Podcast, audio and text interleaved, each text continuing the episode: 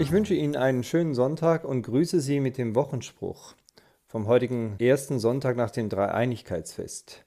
Jesus spricht zu seinen Jüngern, Wer euch hört, der hört mich, und wer euch verachtet, der verachtet mich. So steht es in Lukas 10, Vers 16.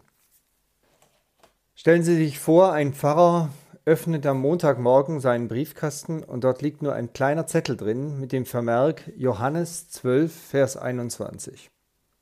Natürlich geht er dann gleich zur Bibel, schaut nach, was denn dort geschrieben steht, und dort heißt, heißt es schlicht, Herr, wir wollten Jesus gerne sehen.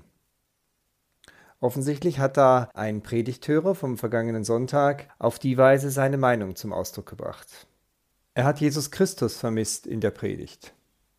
Na, das mag wohl sein, dass die Predigt von diesem Pfarrer zu einer Kundgabe von allerweltsmeinungen degeneriert war.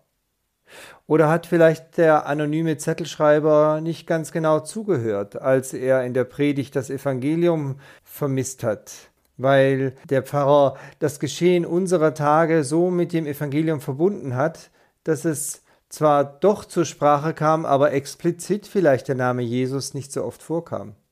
Wer weiß. Eine Predigt jedenfalls hat eines zu leisten. Antwort zu geben auf diese Bitte, Herr, wir wollten Jesus gerne sehen.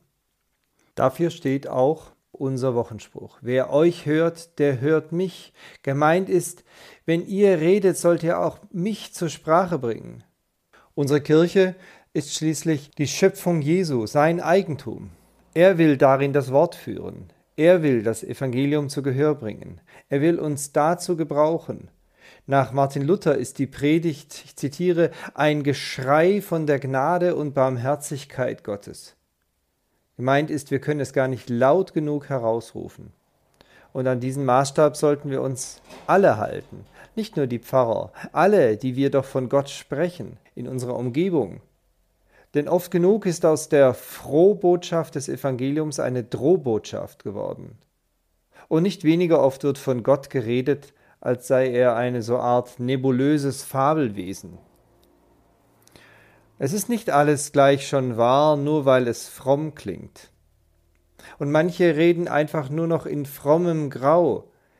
Es sind gar keine Konturen mehr sichtbar, es ist eben Jesus nicht mehr sichtbar. Dabei sagt doch Jesus, wer euch hört, der hört mich. In dem, was ihr redet, soll doch ich zu Wort kommen. Nicht nur die Pfarrer, alle sind Gottes Boten und keine religiösen Meinungsmacher. Reden wir also davon, dass er uns tröstet, dass er uns den Rücken stärkt.